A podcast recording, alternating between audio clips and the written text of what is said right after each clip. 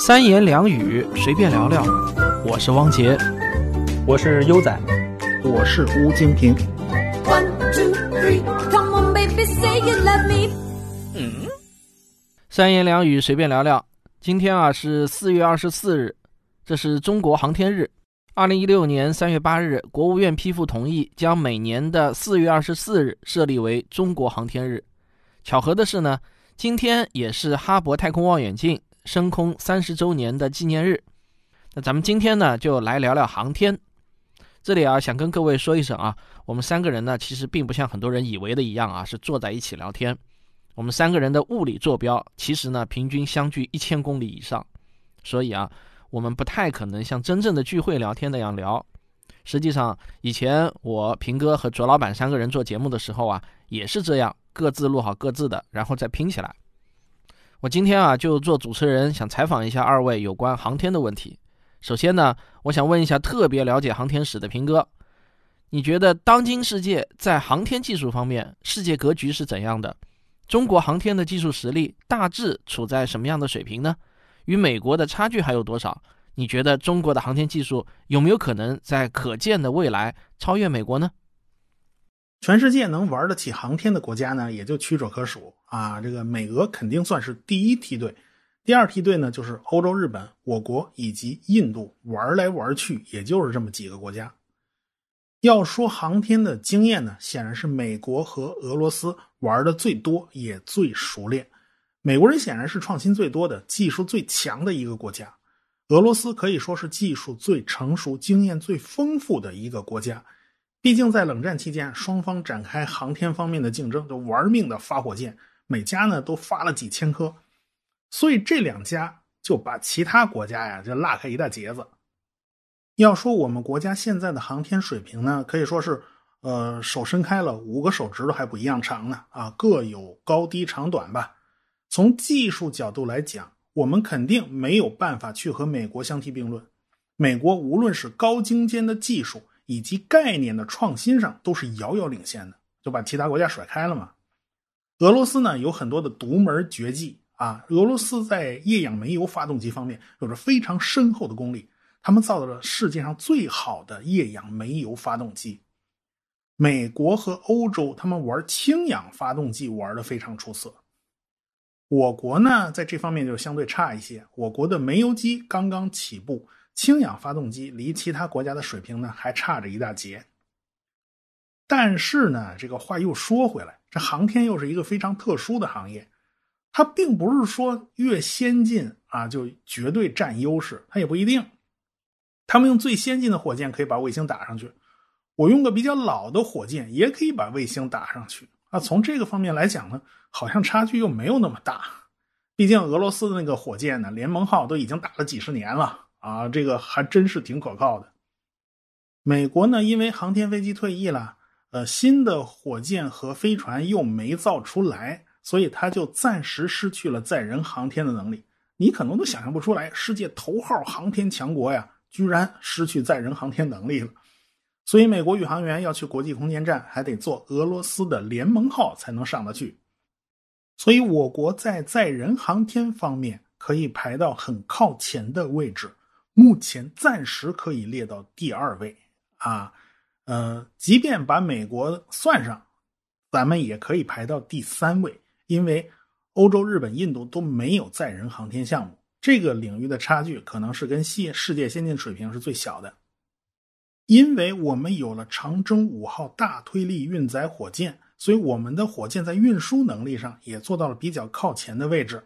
我们呢还有空间站计划，所以我们在这方面也是领先于日本和欧洲、印度的。在深空探测器方面呢，我们不能说落后，因为嫦娥系列已经显示出了我们在这方面的能力啊。毕竟那个月球车在那月亮上溜达呢，是吧？还在月球背面呢。但是呢，我们并没有在行星探测方面下太多功夫。呃，本来想发一个这个火星探测器啊，搭俄罗斯的那个火箭发，结果俄罗斯那个质子号还炸了，所以我们后面就没有在这方面再下多少功夫，所以暂时还是落后于欧空局，落后于日本和印度。印度都已经把探测器发到火星了啊，这一点上人家是超前了。过去的航天项目呢都是举国体制，包括美国在内。但是美国最近开辟了一个新的领域，那就是商业航天。所以美国实际上它已经玩出双轨制了，别的国家只有一个轨道。所以就这一点来讲的话，其他国家是跟美国没有办法比的。对于美国来讲，他们有个 NASA，NASA 起到了一个非常好的教练员和裁判员的作用，他调教了一大帮私营企业，就带领着这个团队把美国的航天事业发展到了别的国家难以企及的程度。所以他们才是真正的集中力量办大事儿。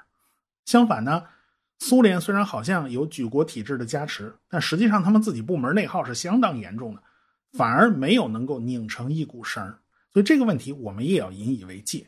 刚好呢，我的免费节目正在讲航天史啊，大家如果对这档子事儿有兴趣的话，呃，不妨去听一听。好的，谢谢平哥啊。那关于航天，其实啊还有一个比较有争议的话题。就是在人类的航天事业上的资源投入是太多了还是太少了的问题。说太多了的一派认为啊，航天事业的费效比太低。同样的资源，如果投入在其他领域，比如微观世界的探索、新能源的开发，甚至转基因啊、环保啊等方面，都会比航天的收益更大。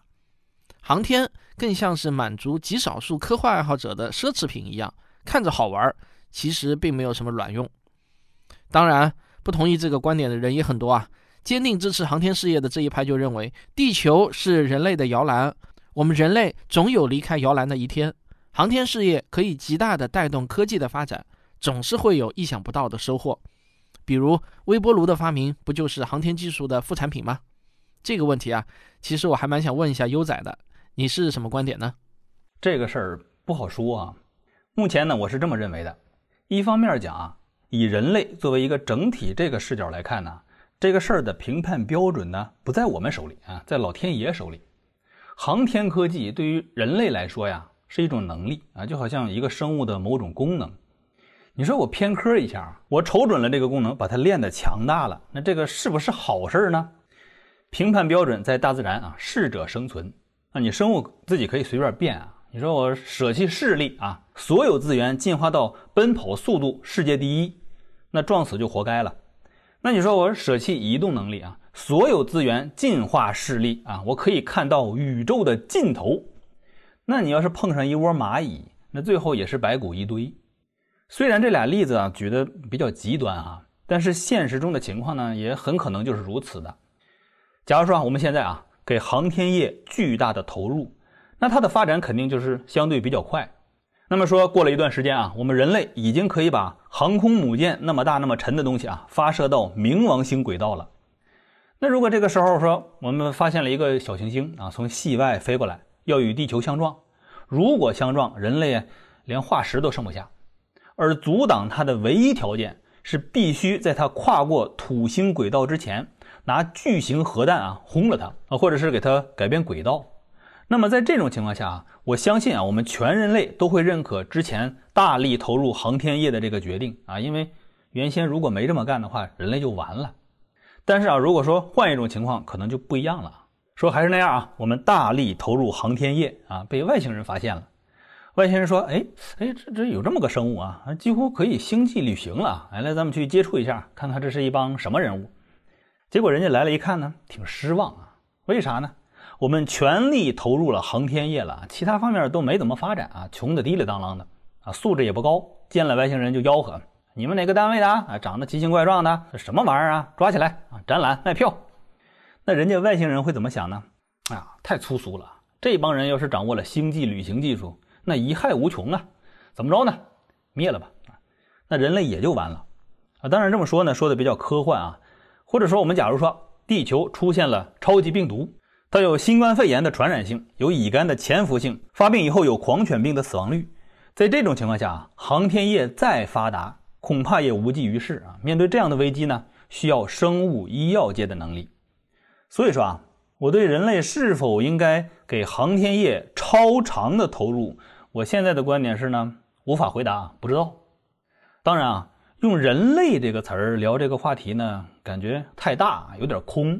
事实上啊。实施航天业发展的呀，是以国家为单位的。马斯克那个公司虽然他说是一个公司啊，但是，假如说咱们让他们发射一个能监视美国的间谍卫星，那这活呢，估计他肯定不接啊。所以，航天业的发展呢，其实主要是以各个国家各自为政的。这就说到了这个问题的现实层面，那就是啊，对于一个国家来讲，它是不是应该大力发展航天业呢？问题如果这么问呢，我就有答案啊，而且答案很简单，那就是八个字儿：实事求是，量力而行。你比如说，一个迫切需要气象卫星的国家，自己不会发射啊，把东西扔的最高的技术呢是礼花弹，别的国家又不帮忙，那在这种情况之下，只要国力够，有余粮，那就应该大力发展航天业。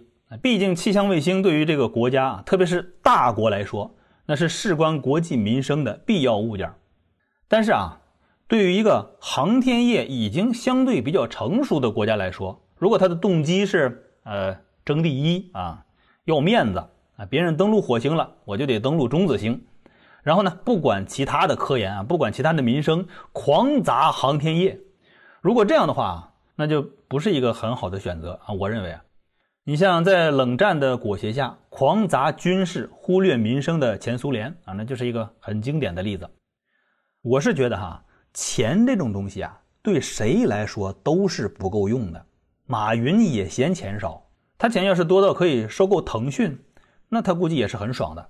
航天业哭穷，你问问生物制药业啊，问问国防部，问问教育部啊，都哭穷啊，都是一家里的孩子，分粮食啊得讲究一个合理性。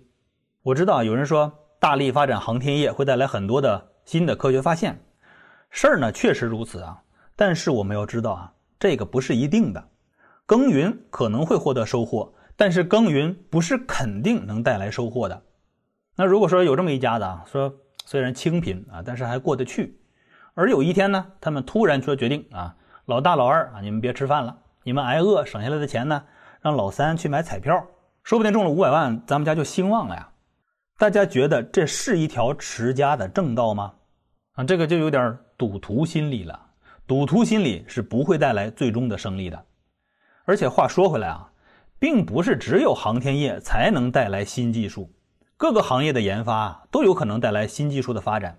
你微波炉是航天业的副产品，那豆腐还是炼丹业的副产品呢？我们日常生活中啊所见到的各种技术啊，其中只有一小部分是发展航天业所带来的。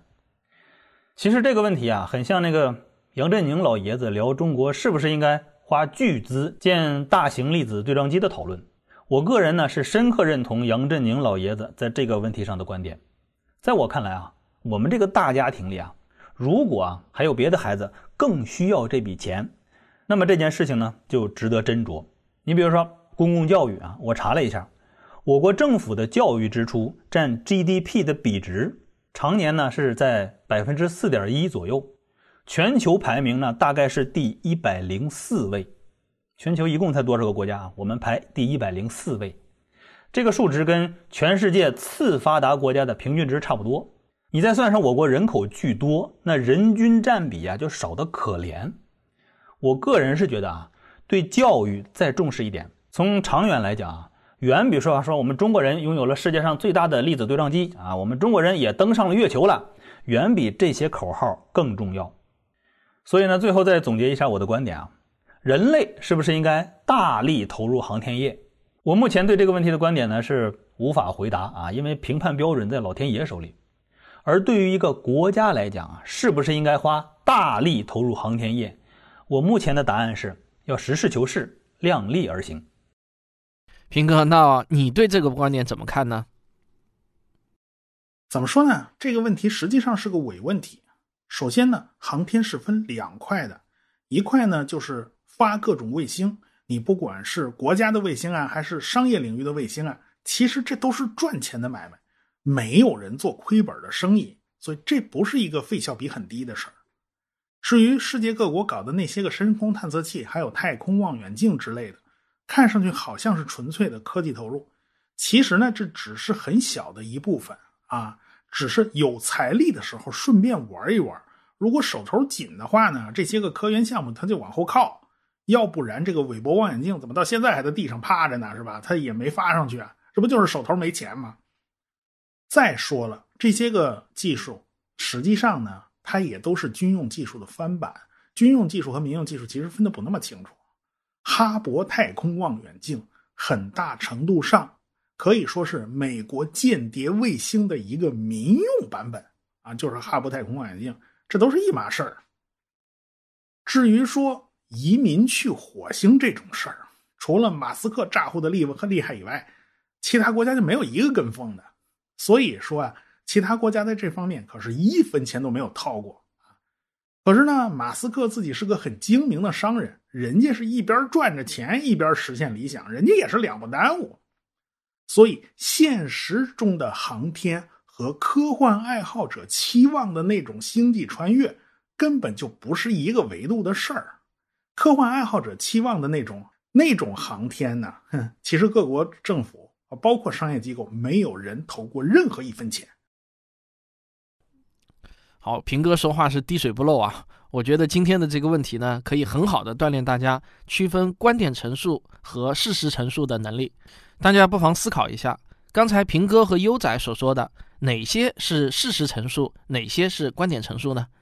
事实陈述有可能对，也有可能错，但它是我们改变不了的客观存在；而观点陈述啊，则没有绝对的正确或者错误，它代表的是观点持有者本人对待事物的看法。那在航天这个问题上呢，我想说一句事实陈述和一句观点陈述。我想说的事实陈述就是，最近这五十年，人类在航天上的经济投入，相比于我们在其他基础建设、产业和科研项目上来说呢，所占的比例是很低的。观点陈述就是，我希望我国能在航天事业上再加大一点投入比例，从近的来说是有利可图的。有很多潜在的商业价值已经露出端倪，我们要在别人没有完全看到之前先下手。那从远的来说呢？未来人类面临的整体灭绝风险最大的可能性是来自外太空的，例如外星人入侵、小行星撞击以及其他未知的重大灾难性的天文事件。而航天技术的水平则决定了人类幸存的概率，哪怕打不过，拥有逃亡的能力也是好的嘛。好了，三言两语随便聊聊，这就是本期节目啊，各自观点仅供参考，咱们下期再见。另外呢，我想提醒一下所有喜马拉雅的听众，本节目的首发地点啊是在科学声音这个频道下面的科学声音龙门阵这个专辑，啊，不是在我们各自的主打专辑里头啊。如果你不想错过的话呢，可以订阅一下。以后呢，我们可不一定在各自的主打专辑下面会转采。今天就到这里，再见。学声音。